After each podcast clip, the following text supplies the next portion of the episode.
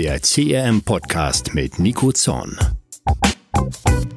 Strategien, Taktiken und Ideen, mit denen du aus deinen Kundenbeziehungen mehr herausholst.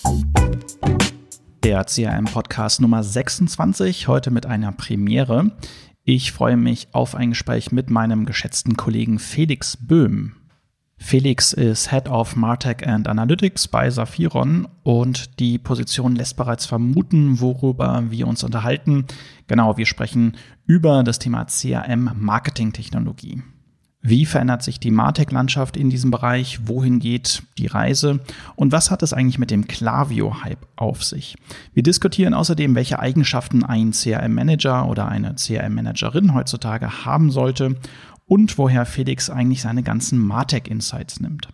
Apropos Martech Insights, wenn ihr in diesen Bereich tiefer einsteigen wollt, dann folgt Felix unbedingt mal auf LinkedIn. Den Link gibt's wie immer in den Show Notes. Jetzt aber Bühne frei für Mr. Felix Böhm. Moin Felix, schön, dass du dabei bist. Hallo Nico. Ja, es wird Zeit für, für diese Premiere. Wir haben schon länger geplant und jetzt haben wir endlich Zeit gefunden, hier mal eine Folge aufzunehmen. Und bevor wir ins Thema einsteigen, würde ich dich bitten, dich einfach mal kurz vorzustellen. Was ist dein Hintergrund? Woher kommst du? Und natürlich auch, was machst du eigentlich bei uns bei Saphiron? Ja, hallo. Ich bin bei Saphiron hauptsächlich ähm, tätig im Bereich äh, Martech und Analytics. Das heißt, ich schaue mir genau an, was kann man am besten äh, mit den Marketing-Technologien machen, welche ESPs passen am besten auf den einzelnen Case ähm, und gleichzeitig schaue ich mir dann danach an, äh, wenn die Kampagnen einmal laufen, wie laufen sie denn und erstelle für unsere Kunden äh, KPI-Dashboards und ähnliches. Sehr cool. Was hast du vorher gemacht? Ja, ich war vorher äh, ein bisschen quer unterwegs. Ich war einmal bei großen Konzernen in Deutschland. Ich war dann auch mal eine Zeit lang in Südamerika und habe dort auch für Startups äh, im Bereich Growth gearbeitet, als auch für ein ja, Unicorn nennt sich das ja jetzt mhm. äh, und habe dort die äh, Lifecycle Squads beraten. Das sind alles fancy Wörter, aber ich äh, ja, kenne mich ein bisschen aus und äh, habe einiges kennengelernt. Ja, sehr cool. Und jetzt bist du bei Saphiron, worüber wir uns sehr freuen. Und heute wollen wir mal über das Thema natürlich Martech sprechen, insbesondere CRM Martech. Und ähm, da würde ich dann sagen, gehen wir doch auch mal direkt rein ins Thema. Ähm, ja, die erste, der erste Diskussionspunkt, äh, ich habe den mal auf meiner Liste hier, The State of CRM Martech äh, genannt. Also, dass wir ein bisschen darüber sprechen, was passiert denn eigentlich in dem Bereich, was ist in den letzten Jahren passiert, wohin geht die Reise, Genau, und vielleicht äh, gehen wir da direkt mal äh, rein. Mein Gefühl ist ja, oder das, was wir so ein bisschen auch gesehen haben, Ehrlich gesagt war es ja lange Zeit relativ ruhig im E-Mail-Marketing. Ne? Es gab so ein paar Player, da ist auch nicht so richtig viel passiert. Irgendwie, wenn wir Mailchimp mal als Beispiel rausnehmen, oder als, als Beispiel rausgreifen. Ähm, da gab es gefühlt jetzt gar nicht so wahnsinnig viel Entwicklung und bei vielen anderen Anbietern eigentlich auch nicht. Und mein Eindruck ist, dass sich so in den letzten Jahren das wirklich äh, geändert hat. Ich, also aus irgendwelchen Gründen hat auch Corona da, glaube ich, nochmal das Thema beschleunigt. Wir sehen ja insgesamt irgendwie eine ja krass steigende Nachfrage nach den Themenfeldern, die wir ja auch in der Agentur bearbeiten, also Customer Loyalty, E-Mail-Marketing, CRM sozusagen als größere Klammer. Ähm, ja, wie, wie blickst du auf den Markt? Ähm, welche spannenden Entwicklungen gibt es aus deiner Sicht im CRM-Martech-Bereich? Welche Tools sollte man sich mal anschauen? Ja, also ich bin natürlich noch nicht so lange im Geschäft, wie du das jetzt bist. Deswegen ähm, würde ich sagen, am Anfang, als ich angefangen habe, muss ich auch sagen, fand ich, gab es immer diese Tools, die auch jeder kannte und jeder super fand, aber niemand hat sie irgendwie benutzt. Das heißt, jeder hat trotzdem seinen, ich sag mal, alten Stiefel gemacht, sein äh, E-Mail-Tool benutzt äh, und da seine ganz normalen E-Mails versendet. Ähm, tatsächlich hat sich das wirklich gewandelt in den letzten, in den letzten Jahren. Das kann sogar ich schon sagen. Ähm, Und ähm, ja, ich, das ist eine ist ja gute Frage. Ich glaube auch, dass Corona dann eine Rolle gespielt hat und ähm, dass viele jetzt auch merken eben, dass eben die Kundenbindung immer wichtiger wird, was wir ja rauf und runter predigen sozusagen. Ähm, ja. Ich glaube, das ist ähm, neben den großen Playern, das ist vielleicht auch erwähnenswert, ähm, es gibt ja viele, also einige Player, die man so kennt, zum Beispiel Salesforce oder HubSpot, um mal die größten mhm. zu, zu nennen, oder auch Mailchimp. Ähm, was ich schon gemerkt habe, ist, dass es äh, auch einige Tools gibt, die sich auch wirklich äh, Nischen konzentrieren ähm, mhm. und da auch exzellent wirklich gut sind. Ja, also man merkt immer noch bei, bei allen Tools, dass sie aus einer gewissen Richtung kommen, auch bei den großen Playern, also auch Salesforce, auch äh, HubSpot mhm. zum Beispiel im B2B-Bereich sehr stark, aber E-Commerce ist dann wieder eine andere Sache. Ähm, und da hat sich einiges getan, weil man sich wirklich das, sein spezielles Tool rauspicken kann, wo man einfach sagt, das passt genau zu mir äh, und wenn es dann noch ein Marketplace oder ein Store integriert hat mit Integrationen zu anderen Tools, ähm, ist das ja äh, super und erleichtert ja die Arbeit um einiges. Ja. Ja, absolut. Also das, das, das sehe ich auch so. Ich glaube, es gibt so ein paar Trends ähm, und Entwicklungen, die das ganze Thema jetzt nochmal äh, vorangebracht haben. Natürlich haben wir irgendwie eine Zunahme an Kanälen im CRM, neben E-Mail dann auch sowas wie äh, Push-Notifications, das ganze Messaging-Thema. Ähm, insgesamt ja so einen klaren Trend auch zum, zum Omnichannel-Marketing. Und wenn ich da mitspielen will, dann brauche ich ja zwangsläufig irgendwo dann auch einen anderen Tech-Stack oder andere Tools, um dann auch die neuen äh, Kanäle, die jetzt auch nicht mehr ganz so neu sind, also neu in Anführungszeichen, um die dann auch wirklich irgendwo ähm, abzudecken. Ähm, ich glaube, das, das andere Thema, was, was ich ja oft von Kunden höre, ist, dass die Neukundenakquisition einfach immer teurer wird. Ne? Die, die mhm. per Klicks gehen durch die Decke. Wenn man da jetzt mal in der Tat so zehn Jahre äh, zurückgehen würde äh, und die, die Cost per Klicks mit den heutigen CPCs vergleichen würde, da liegen natürlich Welten dazwischen was nicht nur der momentanen Inflation äh, geschuldet ist, sondern natürlich auch der Tatsache, dass äh, einfach immer mehr Unternehmen das digitale Marketing entdecken und äh, wir gleichzeitig über auktionsbasierte Abrechnungsmodelle sprechen. Das heißt, je mehr dort mitgeboten wird, desto teurer wird's für alle Beteiligten. Und wenn die Neukundenakquisitionskosten eben durch die Decke gehen, dann habe ich eigentlich nur noch zwei Möglichkeiten. Ich muss erstens irgendwie schauen, dass ich meine Conversion Rate im Griff habe, um da möglichst viele der teuer eingekauften Besucher dann auch zu wandeln. Und zweitens muss ich natürlich schauen, dass ich hinten raus dann noch einen vernünftigen Customer Lifetime Value erziele, äh, damit mein Marketing überhaupt noch äh, profitabel ist.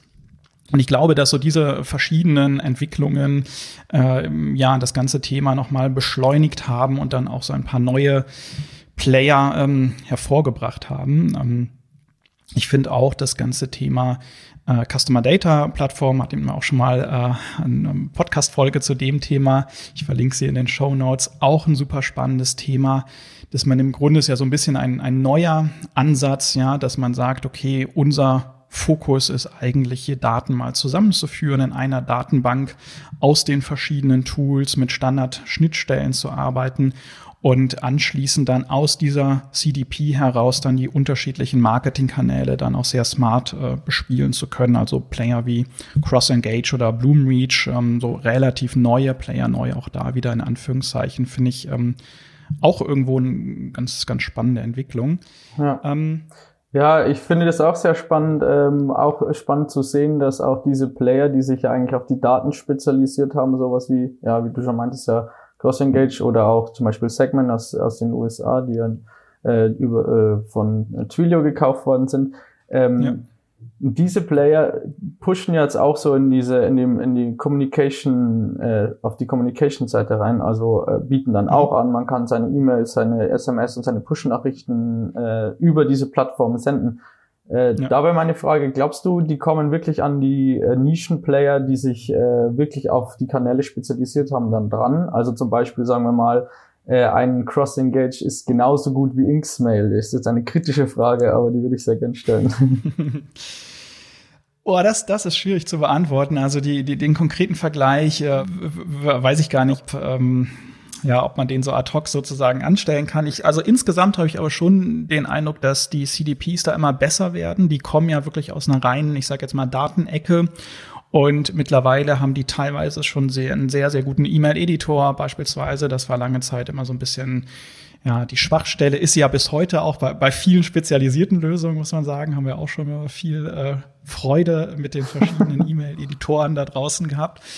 Ähm, aber ja, ich glaube schon, dass die, ähm, dass die letztendlich äh, immer besser in der Lage sind, das ganze Thema vollumfänglich äh, zu bespielen. Die machen ja auch nicht alles selbst, also teilweise geht dann ja der Versand dann auch noch über irgendein äh, etabliertes E-Mail-Gateway sozusagen, so dass so das ganze Thema Deliverability beispielsweise gar nicht bei der CDP liegt, sondern bei einem spezialisierten Anbieter. Ähm, ja, also ich, ich, ich glaube schon, äh, dass, dass die da mittlerweile sehr gut ähm, aufgestellt sind. Ähm, ich glaube, wichtig ist, was du eingangs gesagt hattest, ähm, und da, da, das ist ja auch ein Thema, was wir uns in Evaluierungen immer anschauen, wenn wir Kunden beim Auswahlprozess begleiten. Ja, der Funktionsumfang, der gleicht sich immer weiter an von den verschiedenen Lösungen. Aber die Frage ist, und du hast sie vorhin noch mal äh, gestellt oder aufgeworfen, aus welcher Ecke kommen die Anbieter eigentlich ursprünglich? Ja. Und dann zu schauen, okay, ist das eigentlich ein Fokus, ne, der, ähm, der für uns auch relevant ist? Also, wenn ich im Kern noch gar nicht so richtig weiß, ja, wie sieht meine Datenstrategie aus, wo halte ich welche Daten vor, vielleicht habe ich noch gar kein CRM-System, ähm, dann bin ich beispielsweise oder möglicherweise bei einer CDP sehr gut aufgehoben. Wenn ich eher ein Kampagnenproblem habe, ne, dann werde ich mich vielleicht eher bei den Anbietern umschauen, die ursprünglich aus einer Kampagnen- oder aus einer E-Mail-Ecke sozusagen kommen. Ähm, wie, wie schätzt du das ein? Also wird es künftig überhaupt noch die aus, aus deiner Sicht die, die klassischen E-Mail-Marketing-Service-Provider geben? Gibt es sie eigentlich überhaupt noch? Also in einer Welt, in der auch Mailchimp irgendwie Postkarten zum Beispiel verschickt und Landingpages baut, ist ja so ein bisschen die Frage, gibt es eigentlich noch überhaupt so den, den klassischen äh, ESP, den E-Mail-Marketing-Service-Provider? Ähm, ich glaube schon, dass die sich noch ziemlich lange halten werden. Ähm, auch aus mhm. dem einfachen Grund, dass es noch einige Jahre dauern wird, bis auch das letzte Unternehmen kapiert, dass es ein bisschen mehr gibt als den einfachen E-Mail-Versand. Ähm, aus, ja, ist ja. so. Und aber trotzdem würde ich auch sagen, dass ähm, ähm, diese, ähm, dass diese Versandtools eben auch ähm, einen äh, Existenzgrund haben, weil es ja zum Beispiel bei Online-Shops und sonstiges auch noch die Versandmöglichkeit geben äh, sollte.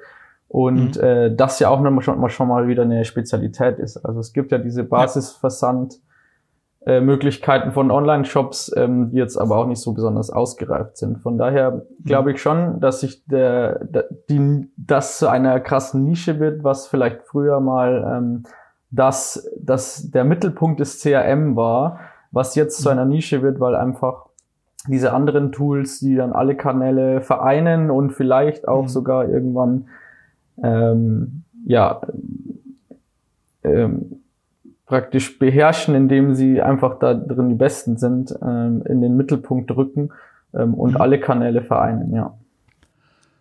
Okay, ja, da, da würde ich komplett mitgehen. Im Grunde also eine Chance für die, ich sage jetzt mal, ehemaligen E-Mail-Service-Provider, tatsächlich, äh, ja, entweder klar in Richtung Omnichannel sozusagen zu gehen und auch sozusagen beim Thema Omnichannel Marketing da mitzuspielen oder aber sich auf Teilbereiche des E-Mail-Marketing äh, zu fokussieren und einfach zu sagen, okay, ähm, ja, mit uns kannst du nicht irgendwie das exzellente Kampagnenmanagement machen, dafür sind wir nicht das richtige Tool, aber wir sorgen dafür, dass dann auch zum Beispiel deine Transaktions-E-Mail ja, nicht nur zuverlässig verschickt wird, sondern dann auch bei den Empfängerinnen und Empfängern ankommt. Also ich finde es immer wieder erstaunlich, wie groß im E-Mail-Marketing allein das Themenfeld Zustellung ist. Ja, das ist ja. ja, wirklich so eine, so eine komplette Spezialdisziplin geworden. Ist ja auch ein Thema, mit dem wir uns wirklich sehr äh, intensiv beschäftigen. Es gibt ähm, also ich glaube sogar mehrtägige Konferenzen nur zum Thema Zustellung in, in, in den USA.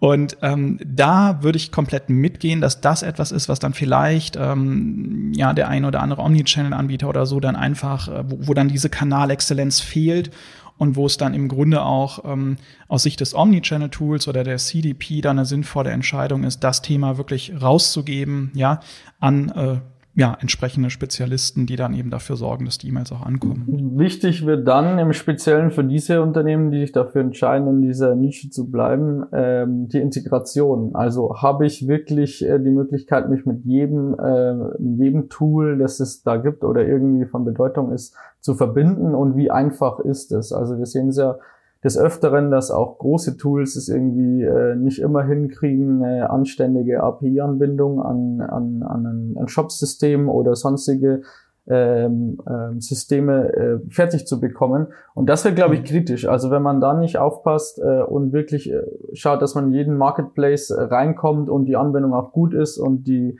mhm. ja, die Bewertungen dementsprechend auch gut sind, ähm, wird es dann doch schwierig. Ja. Absolut. Ich glaube, das ist ohnehin, also wahrscheinlich mit die kritischste Frage bei, auch bei der Auswahl eines CRM oder eines Martech-Tools ähm, das Thema Integration. Ne? Ich kann sehr viel Geld irgendwie für, für eine große Marketing-Cloud ausgeben. Ähm, wenn ich die am Ende aber nicht vernünftig einbinden kann in die vorhandene Infrastruktur, dann ist das ganze Ding relativ wertlos, weil ich letztendlich ja nur ein relativ dummes E-Mail-Marketing aufbauen kann, so wie ich es vielleicht in den 90er Jahren gemacht habe. Und dann verschicke ich meinen Newsletter mit einem viel zu teuren Tool, obwohl ich genau das gleiche auch mit einem günstigeren Tool äh, genauso gut umsetzen könnte. Und das ist eigentlich das, also was, was wir auch immer wieder irgendwie, ähm, worauf wir immer wieder hinweisen, äh, dass, dass vielleicht dann gar nicht so sehr dass die Auswahl des Tools irgendwo die, die entscheidende Frage ist, ja, wenn ich ein, eines von den günstigeren Tools nehme und das aber sauber anbinde, dann kann ich damit irgendwie mehr machen, als wenn ich mich für eine große Marketing Cloud entscheide, dort aber dann irgendwie die Anbindung einfach nicht steht. Ja? Oder die Integration zu lange dauert. Also das ist ja auch was, was, was wir immer wieder erleben, dass irgendwie Kundinnen und Kunden uns dann sagen, ja, ähm, Im nächsten Jahr kommt, äh, da werden wir irgendwie Salesforce äh, integrieren und äh, Ende des Jahres ist das dann abgeschlossen. Und große Überraschung, Ende des Jahres ist das Thema natürlich noch nicht abgeschlossen und man ist weiterhin nicht in der Lage, operativ wirklich äh, ja, mit, dem, mit dem System zu arbeiten, weil man einfach den Aufwand für die Integration unterschätzt hat. Und dann ist man vielleicht mit so einem Best-of-Breed-Ansatz einfach schneller am Markt, ja, ähm, dass man im Grunde, ähm, ja, vielleicht sich auch so ein bisschen sein Toolset zusammenbaut aus verschiedenen spezialisierten Lösungen, kann definitiv, finde ich, auch immer äh, ein, ein vernünftiger Weg sein. Ne?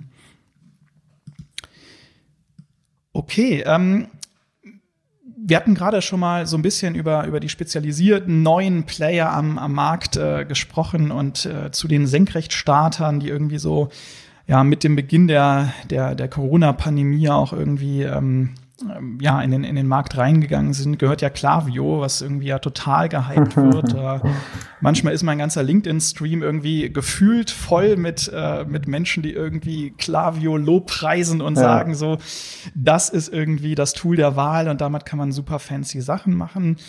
Ähm, wie, wie blickst du auf Klavio, wenn wir uns jetzt mal einen von, von diesen neuen Playern rausgreifen, also exemplarisch hier mal Klavio, ähm, wo siehst du die, die Stärken und Schwächen äh, des Systems? Ähm, ja, auch mit Blick irgendwie auf so Themen wie äh, Deliverability beispielsweise, Datenschutz, glaube ich, müssten wir dann auch drüber sprechen. Ähm, genau, wie, wie blickst du auf das Tool? Ja, also ich glaube, ähm, ich, also ich finde, es ist mir auch schon aufgefallen, dass ich, es, es hat seine Berechtigung auf jeden Fall. Dass, ich finde auch, dass das Klavio äh, sehr clever gelöst hat. Das Tool ist sehr mächtig, es umfasst wirklich alles, was man, was man braucht, ist auch sehr dynamisch und individuell und gleichzeitig pickt sich jetzt eben ähm, den größten Player am Markt äh, im E-Commerce raus, was eben Shopify ist und stärkt dadurch die Partnerschaft.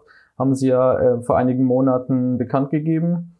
Ähm, und äh, ja, das Tool ist einfach spitze. Also äh, egal in welche Richtung man dann geht, ähm, von Segmentierung, die sehr, äh, granular ist, äh, bis hin zu Kampagnen und AB-Testing, ähm, und zur Personalisierung, da ist auch einiges möglich. Also auch ihre Template Engine ist da sehr ausgereift und man kann auch ähm, sehr detailliert auch Transaktions-E-Mails zum Beispiel äh, bearbeiten, ohne da jetzt einen ITler zu benötigen.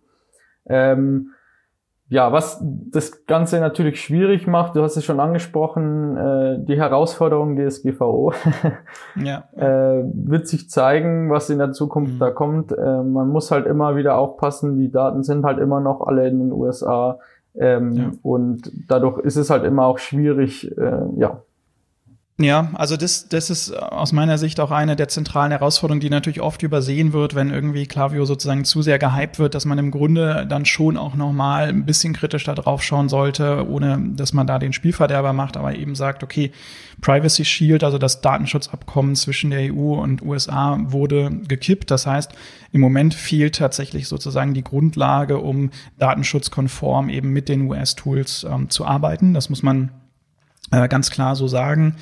Ähm, es gibt äh, die Datenschutzaufsichtsbehörde in Bayern beispielsweise, die gegen Unternehmen vorgeht, auch äh, die Mailchimp nutzen und Klaviyo im Grunde exakt das gleiche Problem, also auch ein US-Tool.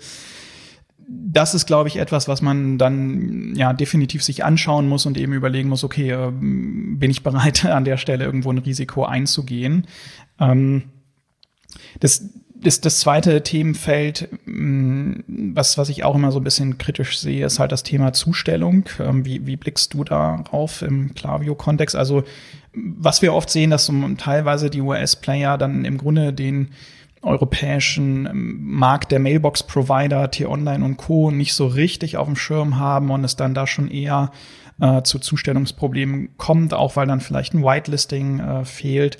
Ähm, wie, wie, wie schaust du im Moment auf das Thema? Ist, haben die das gefixt äh, oder ist das nach wie vor irgendwie eine offene Flanke? Nein, es, ich hab, ich lese es immer wieder, dass es anscheinend immer noch Probleme damit gibt.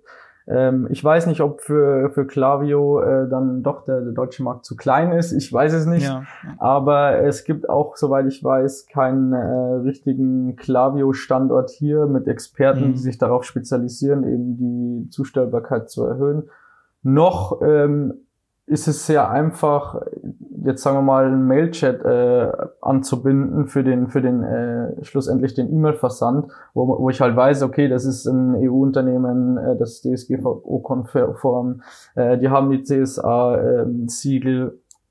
Ähm, ähm, das ist auch noch eine Herausforderung. Also da ähm, reden die mit gerade mit kleinen und mittleren Unternehmen dann eher weniger und ja mhm. große Unternehmen äh, ja ist dann die Frage hat ein großes Unternehmen dann Shopify und Klaviyo Eher nicht. Plus ja. nimmt es die, die Datenschutzrisiken in Kauf sozusagen. Ja. Das ist ja etwas, was wir dann auch eher, ich sag jetzt mal, im Startup-Umfeld sehen, ne, wo man eben sagt, okay, ne, ähm, wissen wir, ist irgendwie ein Problem, aber gleichzeitig hätten wir ja auch ein Datenschutzproblem bei vielen anderen Tools, die, die dann eingesetzt werden.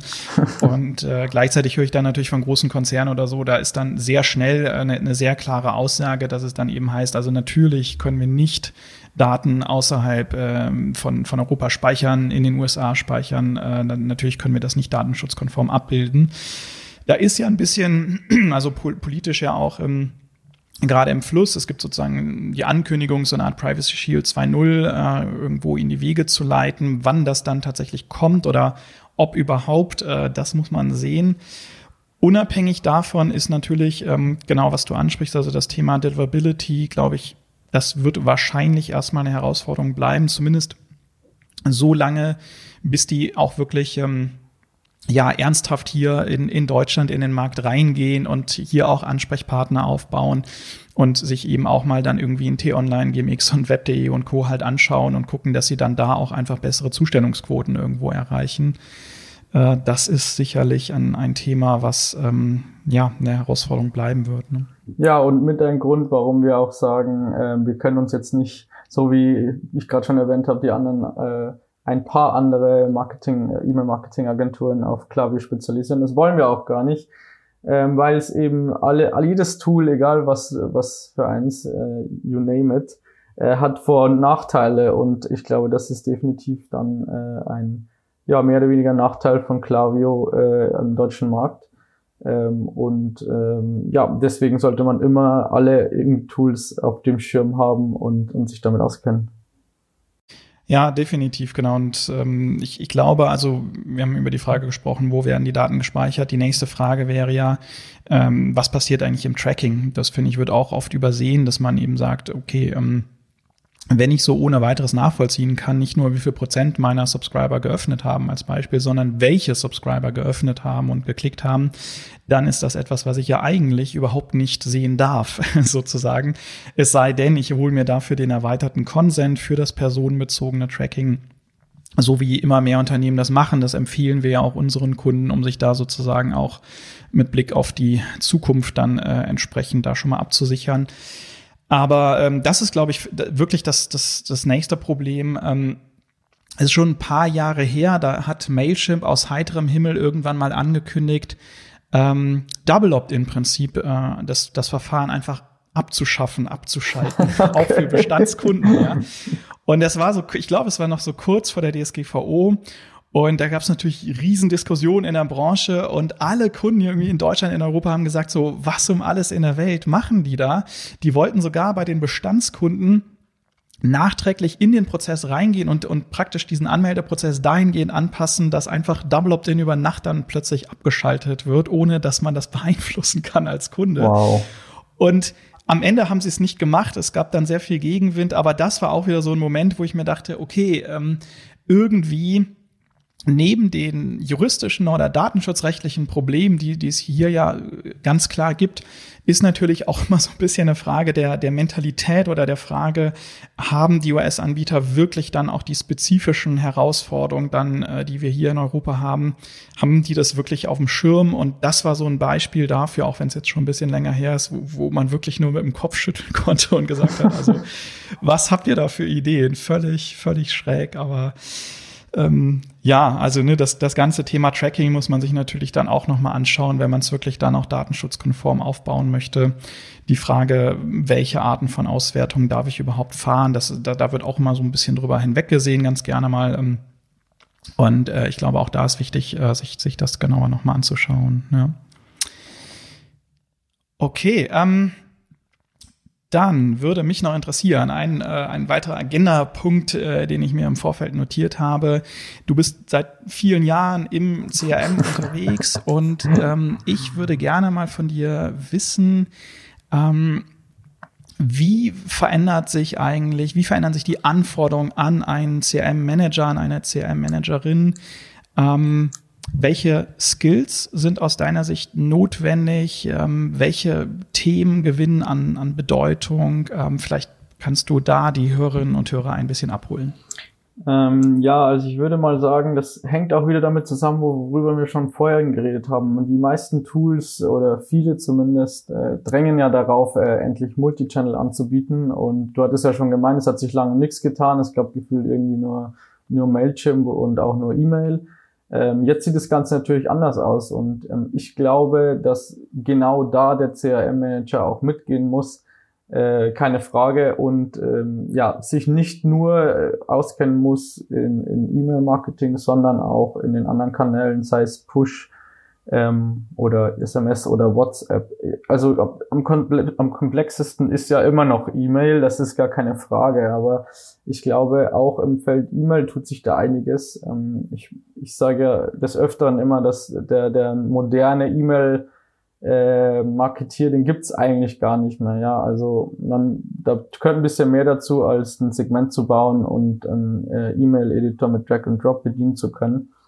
Ähm, gerade wenn man dran denkt, dass es immer mehr äh, No-Code-Plattformen gibt, also von Zapier über Make äh, bis hin zu, zu anderen Tools. Letztens habe ich gehört, es gibt jetzt sogar eine ähm, No-Code äh, Database. Das heißt, du kannst deine Backend-Daten auch äh, ohne SQL praktisch zu verwenden zusammenführen, was auch sehr spannend ist. Also ähm, ja, es, es, es der, der, die Datenbereitschaft wird auch mit, mit, den Integrationen immer höher. Alle Tools können irgendwie angebunden werden. Best-of-Breed-Ansatz. Ich kann alles mit allem verbinden. Ähm, und dann habe ich auch ähm, den Zugang als Marketier und muss den dann auch nutzen können. Also äh, im Endeffekt muss ich einfach wissen, wie funktionieren Daten und wie äh, kann ich die anwenden. Das heißt, ähm, ja, wenn man wirklich da durchstarten will, bin ich der Meinung zumindest, ähm, muss man dann ein breiteres Verständnis äh,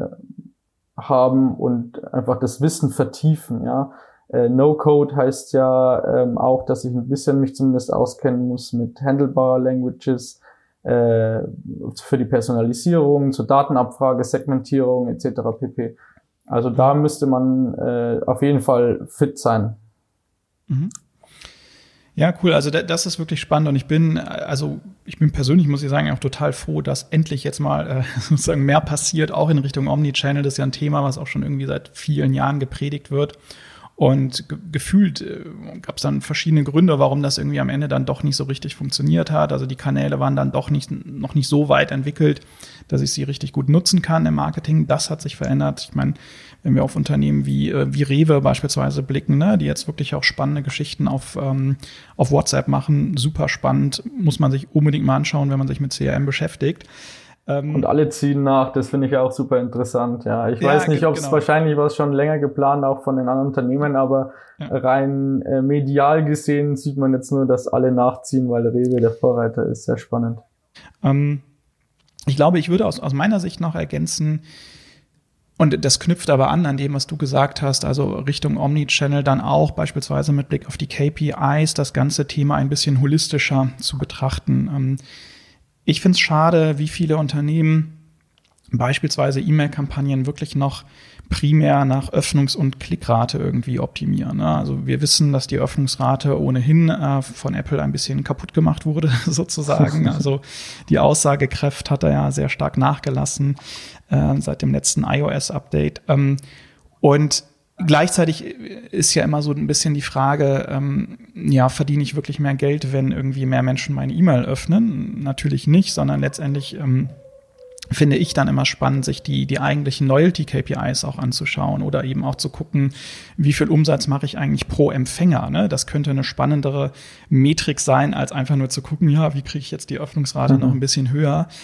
Ähm, das ist, glaube ich, auch äh, etwas, was ich so mit im, in so einem Anforderungsprofil sehen würde und gleichzeitig etwas, mh, hm, wo, wo, also glaube ich, nach wie vor wirklich Potenziale in, in Unternehmen brach liegen. Ja, also die, diese scheinbar einfache Frage, welche Kennzahlen wollen wir eigentlich weiterentwickeln, welche wollen wir treiben und da die richtigen Kennzahlen zu definieren, die auch sauber aufzubereiten, auch mal zu überprüfen, können die Zahlen überhaupt stimmen? Es ist ja auch manchmal wirklich überraschend, mit welchen Zahlen man dann konfrontiert wird, wenn man die so ein bisschen mal, ja, da so ein bisschen danach stochert und ein bisschen überprüft, dann merkt man so, okay, das ist, äh, das kann nicht sein. Also die, die Zahl, äh, das ist komplett unrealistisch, weil es dann irgendwo ein Tracking-Problem gab oder weil Apple halt natürlich dann zum Beispiel die Öffnungsrate verfälscht. Und ähm, ja, insofern, ähm, das, das ist auch, ähm, ja, meine Einschätzung würde ich total mitgehen. Also E-Mail-Marketing äh, bleibt nach wie vor relevant. Wenn ich auch auf unsere Kunden blicke, dann ist es der mit Abstand, nach wie vor mit Abstand der wichtigste Kanal im digitalen CRM.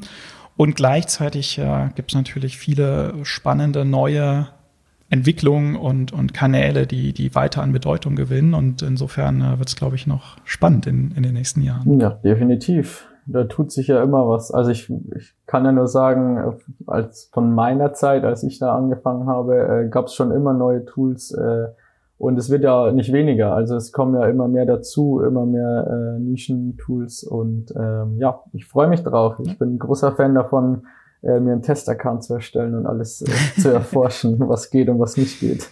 Ja, sehr gut. Eine, eine Kundin meinte neulich mal zu mir, Nico, du bist echt so ein richtiger CRM-Monk. Und äh, ich, ich, glaube und hoffe, es war als Kompliment gemeint. Ich musste erstmal googeln, was ist ein Monk? Und ich habe irgendwie ähm, gesehen, dass irgendwie ein, ein Monk ist, glaube ich, ein etwas nerdiger Detektiv ne, aus, aus einer TV-Serie. Und ich habe es aber mal als, als Kompliment äh, irgendwo äh, wahrgenommen. Und ähm, in, insofern kann ich nur sagen, also du bist auf jeden Fall ein, ein CRM-Martech-Monk, wenn ich, wenn ich das mal so weitergebe. Und ähm, genau. So alt bin ich noch nicht. Freue freu mich auf, auf die weitere Zusammenarbeit natürlich.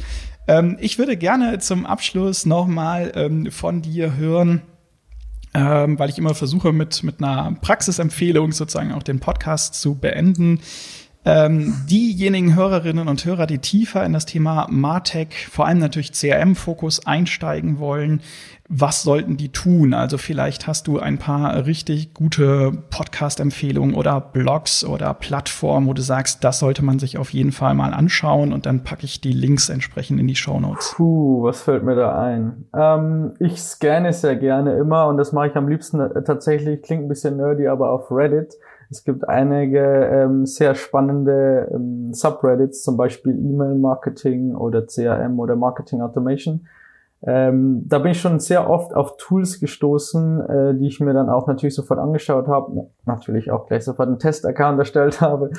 Ähm, aber da kann man sich einiges äh, raussuchen und ähm, auch, äh, ja, also Features finden, von denen man gedacht hat, okay, das ist cool, warum können das die anderen nicht? Äh, das mache ich sehr häufig und sehr gerne tatsächlich. Ähm, ansonsten, ja, ich bin ein großer Fan tatsächlich von, ähm, von einem sehr neuen Podcast, ähm, den ich jetzt auch schon äh, alle Folgen durchgehört habe. Also Gut, der kommt gleich nach deinem äh, Podcast natürlich. sehr gut, sehr gut. Ähm, das ist, das habe ich sowieso jetzt vorausgesetzt. Das ist ja auch Einstellungskriterium. Ja. Sowieso. Ähm, nee, also ähm, Scott Brinker, der hat ist äh, wow, Head of Ecosystem bei Hotspot, glaube ich. Aber am, am besten ist er bekannt dadurch, dass er diese Martech, bunte Martech-Landschaft, Landkarte erstellt hat. Ich glaube, die kennt man vielleicht. Und mhm. er hat zusammen mit äh, Juan Mendoza einen neuen Podcast gestartet, der nennt sich äh, Big Martech. Und die reden praktisch wöchentlich darüber, was in der Martech-Welt passiert ist. Aber das ist nicht, jetzt nicht nur CRM-Martech, sag ich mal, sondern auch, da geht es ein bisschen um, äh, zum Beispiel eine Folge ist über die Akquisition von ähm, äh, Figma durch Adobe zum Beispiel oder auch äh, ein bisschen, was passiert bei TikTok und äh, dieses, dieses ganze Ecosystem, aber hauptsächlich tatsächlich geht es darum, ähm, um, um, um das CRM-Martech, sage ich mal. Also sehr spannend. Ähm, wenn man da drauf Bock hat, dann kann ich diesen Podcast natürlich sehr empfehlen. Sehr gut, das waren hilfreiche Empfehlungen. Ich packe die Links äh, natürlich wieder in die Show Notes. Und ähm, ja, was ist das Fazit äh, von diesem Martech-Update? Ich glaube, das Kernfazit ist, dass sich viel bewegt in dem Bereich. Und ähm, ja, worüber ich sehr froh bin und äh, ich, ich glaube, wir haben es gesagt, da stehen noch ziemlich spannende Entwicklungen auch im Raum. Von daher, ich glaube, wenn man vor naja, vier, fünf Jahren irgendwie so eine Folge gemacht hätte, dann hätte man sich vielleicht ein bisschen anschweigen müssen, weil halt damals nicht ganz so viel passiert ist. Aber äh, jetzt ist so viel Bewegung im Markt, dass wir unbedingt vielleicht uns das Thema dann auch mal äh, häufiger anschauen äh, sollten und immer mal wieder gucken, ähm, was ist denn jetzt eigentlich in den letzten Monaten passiert. Von daher war das sicherlich nicht die letzte Folge, die wir hier zu dem Thema ähm, gemacht haben. Sehr cool, Felix. Vielen Dank für deine Zeit und für die Einblicke. Sehr gerne. Premiere heute im Podcast und genau, wenn du Lust hast, äh, war es nicht die letzte Folge, sondern der Beginn einer Serie. Das würde mich auf jeden Fall freuen. Danke dir, Felix. Hat Spaß gemacht. Ja, danke, Nico, für die Einladung. Hat mich gefreut.